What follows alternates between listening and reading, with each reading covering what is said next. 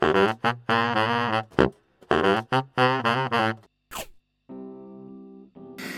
んにちは佐藤です。日本画家の堀文子さんの言葉に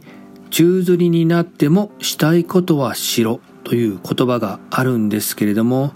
皆さん宙吊りになってもしたいこと皆さんにとって宙吊りになってもやりたいことってどんなことがありますかね？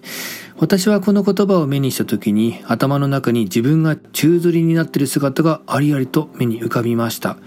そしてそのような状況になってもやりたいことって何だろうと考えた時にああ、今はこれだなと、えー、これからは自分にとって中吊りになってもやりたいことはこれだなということが一つ思い浮かびました。えー、なので、えー、今これを録音しているのは12月なんですけれども、えー、間もなく1月になって新しい年が始まりますが、来年はですね、そのことに使える時間を費やしていこうかなと、集中していこうかなと、まあ、改めてそんなことが、えー、まあ、確認できた。そんなチャンスをいただいた言葉でした。えー、そして毎年この時期になると思うんですけれども、えー、この暦っていう概念というかシステムってすごいですよね。えー、12月という月があって、で、それが終わって1月がやってくると、新しい年がやってくると、本当に何かがリセットされるというか、切り替わるというか、え昨日までは去年で、今日からは新年だよということで、ガラリと世界が変わるっていうね。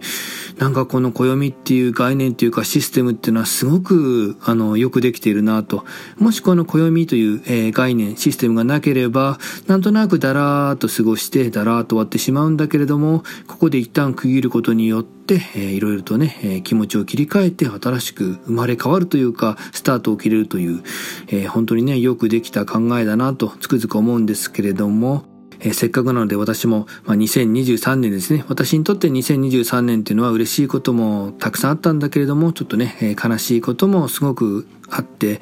これから10年先も20年先も忘れられない1年になったんですけれども、え、そんな1年も、え、ここで一旦、うん、まあ、区切りと言いますか、一つね、まあ、区切りっていう言葉でいいのかな、え、区切りをつけて、そして2024年、え、またね、自分がやりたいこと、宙吊りになってもやりたいことをね、え、少し、こう、しっかりと見つめて頑張っていこうかなと、え、歩いていこうかなと思います。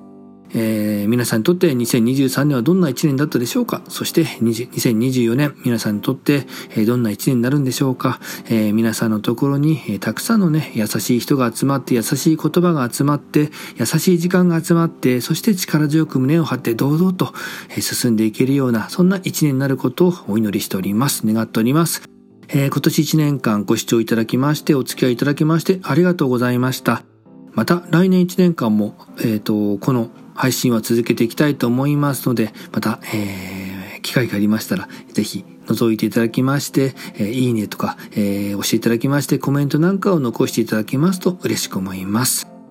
えー、今回ですね、えー、日本画家の堀文子さんの言葉を紹介させていただきましたけれども、えー、まあ、基本的には文学作品を紹介したり、え文学作品を通していろんな考えるヒントを提供していこうと思っていますので、また、え来年も